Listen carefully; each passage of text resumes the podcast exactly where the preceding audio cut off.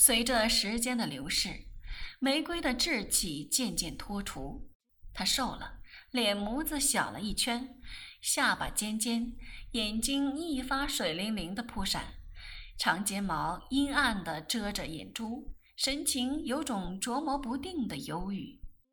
但事实不是这样，玫瑰并不是一个有灵魂的女孩子，她毫无思想，唯一的文化是在我书房里捡一两本张爱玲的小说读。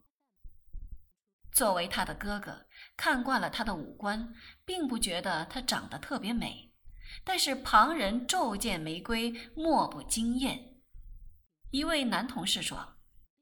最吸引人的是她的嘴唇，小但是厚，像随时有千言万语要倾诉。但她是那么年轻，有什么要说的呢？真是迷惑。是吗？他们并不知道真的玫瑰，这样子捧着一个女孩子，只因为她的美貌，是非常危险的事，对玫瑰本人也不公道。就算我们与玫瑰吃茶，坐在咖啡厅里，也遇见星探，想游说他做明星、拍广告、上电视。那种贼头狗脑、拿着照相机的年轻人放下一张卡片，跟玫瑰说道：“小姐，我们公司有把握将你捧作明日之星。”玫瑰说：“我不喜欢做明星。”我跟着喝道：“听见没有？”他不喜欢做明星，这样子赶走了不知道多少癞蛤蟆。更生问玫瑰：“长得像你这样，是否很烦恼？”玫瑰耸耸肩：“习惯了，人们一见我便瞪着我看，像是我脸上开了花，我只好一笑置之。我觉得很恶心，一张脸好看有个鬼用。”更生说。振华，你是唯一不觉玫瑰美貌的人。我说，我是个成熟的男人，我看女人不只看眼睛、鼻子、大腿、腰身，我注重内心世界。你可明白我的内心世界？更生问。你的内心世界犹如万花筒，百看不厌。对了，玫瑰现在与什么人交往？离校全体男生，更生笑。有没有什么固定的人？不知道，大概没有。我说，最近他头发又直了，好现象。溜冰鞋终于脱下来了，也是好现象。他会考考九科，更生提醒我，好学生。每个学生都起码考九科，不必紧张。还有。他现在衣服的颜色也素净的多了。更生微笑，你的语气像个父亲。可不是，我说，胸肩腹直。有没有世辉的信？没有。世辉的太太呢？有无跟你联络？我不敢去见他，他也没有找我。我苦笑道。世辉被蝴蝶的色彩迷惑，却又不懂得蝴蝶是色盲。更生说：“这句话呢，我像明白，又像不懂。”我笑。我再到更生家去，在幽暗的大厅中看到一幅巨型的彩色照片，是玫瑰穿一件白裙子站在影树下。细碎的金光透过影树羽状的叶子洒在她身上，火红的花朵聚在树顶。这张照片实在是不可多得的杰作。谁拍的？亚丽丝。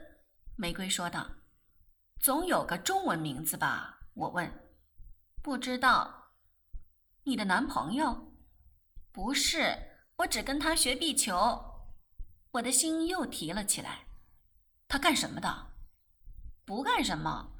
他是港大历史系学生，体育健将。你连他的中文名字都不知道？不知道。我心想，港大生体育健将，不会有大错。上帝保佑那可怜的人。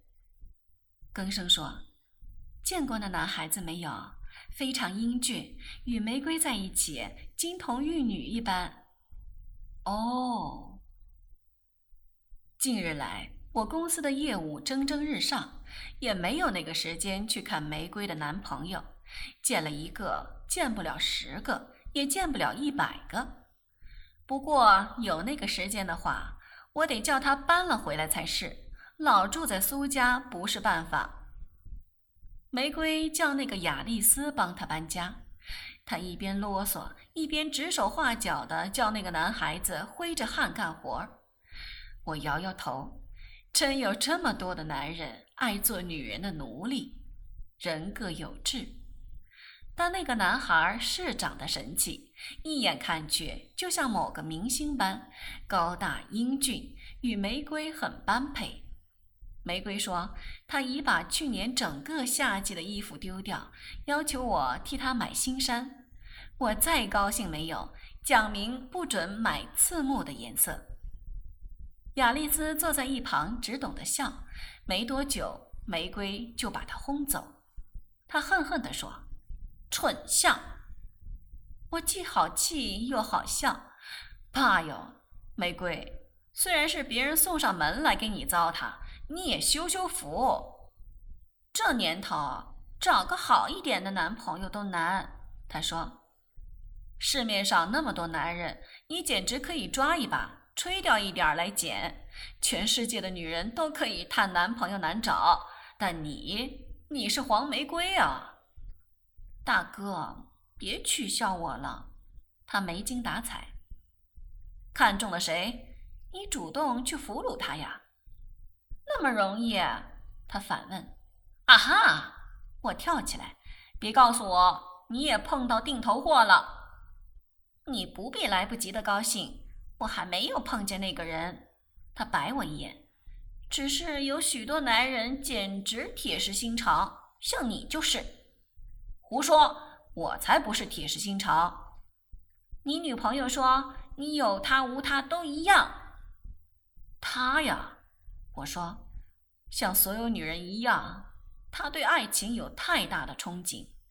我认为真正的爱情应该像傅旭，舒服安全的不觉它的存在。我说，傅旭对于爱情火辣辣的，只是欲念。也许因为这个观点的差距，她不肯嫁给我。去说服她呀！她大有主张。受过教育的女人就是这点可怕。苏更生是一个极端可爱的女人。你们真是识英雄重英雄。你应该多多尊重她。是是，可是你别净教训我，玫瑰。考完试打算如何？入港大，他简单的说：“别跟男孩子混得太熟。”我说：“发乎情，止乎礼。”放心，我不会做未婚的妈妈。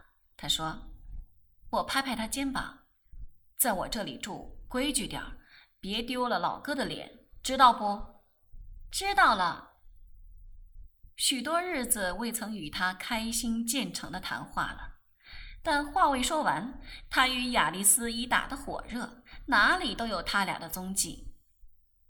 雅丽丝有一项绝技，她的摄影术真是一等的，拍得出神入化，家里到处摆满了玫瑰的照片，大的、小的、七彩的、黑白的，没有一张不是精致漂亮。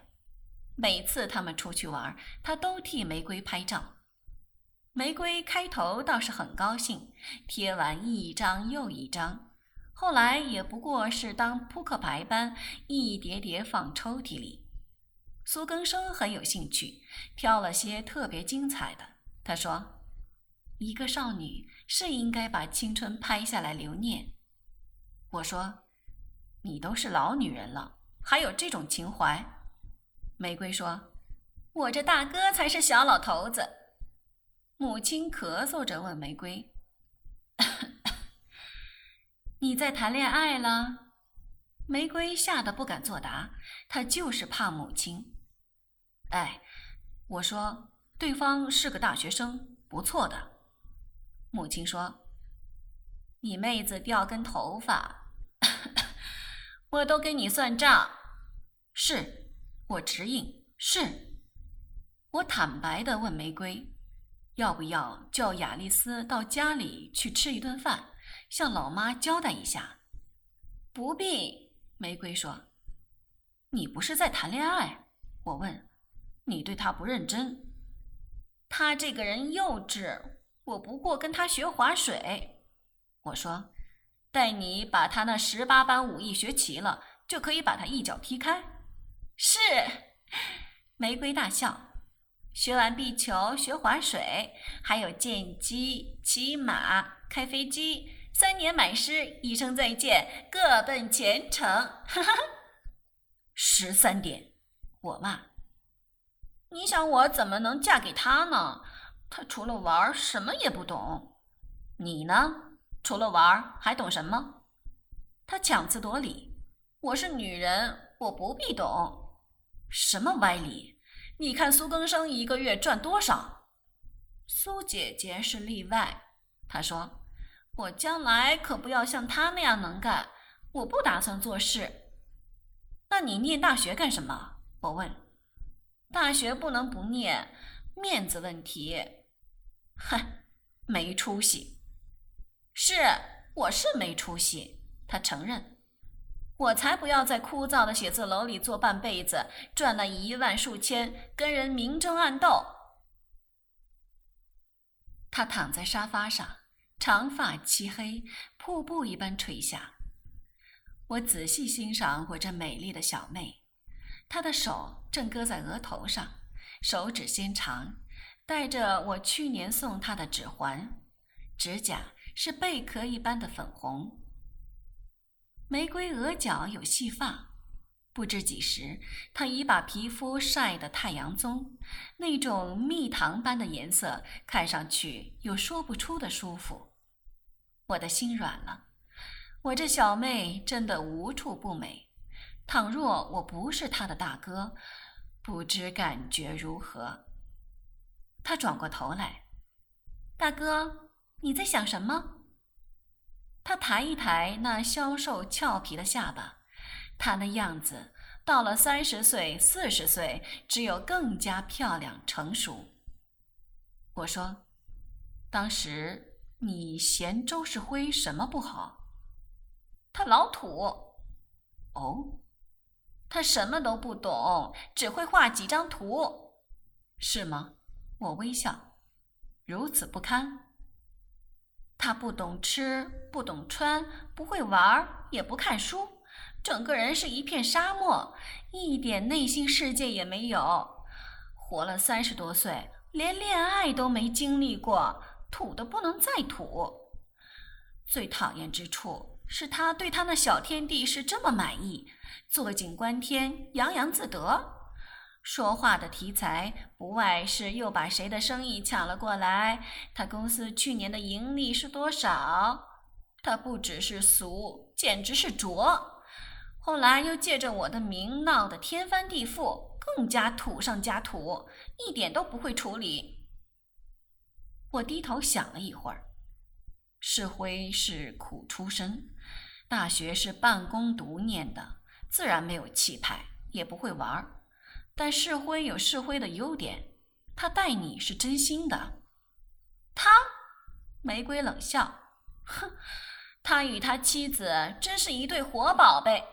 算了，我又生气，拆散了人家夫妻，嘴上就占便宜了。玫瑰说：“所以我说啊，只有苏姐姐是个明白人。隔了这么久，你还怪我？”隔了这么久，我嚷，人家孩子还没懂得走路呢。苏姐姐说：“我只不过是周世辉逃避现实的借口。”你跟苏更生狼狈为奸，真的，大哥，你想想，周世辉这个人多可怕，他根本对妻子没有真感情，结婚生子对他来说不过是一种形式，人生必经过程。忽然，他发觉这种生活形式不适合他，他无法一辈子对牢个乏味的女人，他就借我的名来逃避。我没好气，你们真是弗洛伊德的信徒，什么都可以解释演扮一番。我觉得世辉是爱你的，他最爱他自己。玫瑰说：“见到我之后，他发觉周太太不再配得起他而已。你铁石心肠。”玫瑰抖一抖长发，或许是。亚丽丝呢？她又怎么样？我很寂寞，大哥，她可以陪我。你这样玩下去，名誉坏了。很难嫁得出去，我叹息。那么到外国去，他丝毫不担心。在唐人街找个温生，我照样是时间餐馆的老板娘。你真的不担心？不担心。他眨眨眼。我担心的是周太太会拖着两个女儿再来找我算账。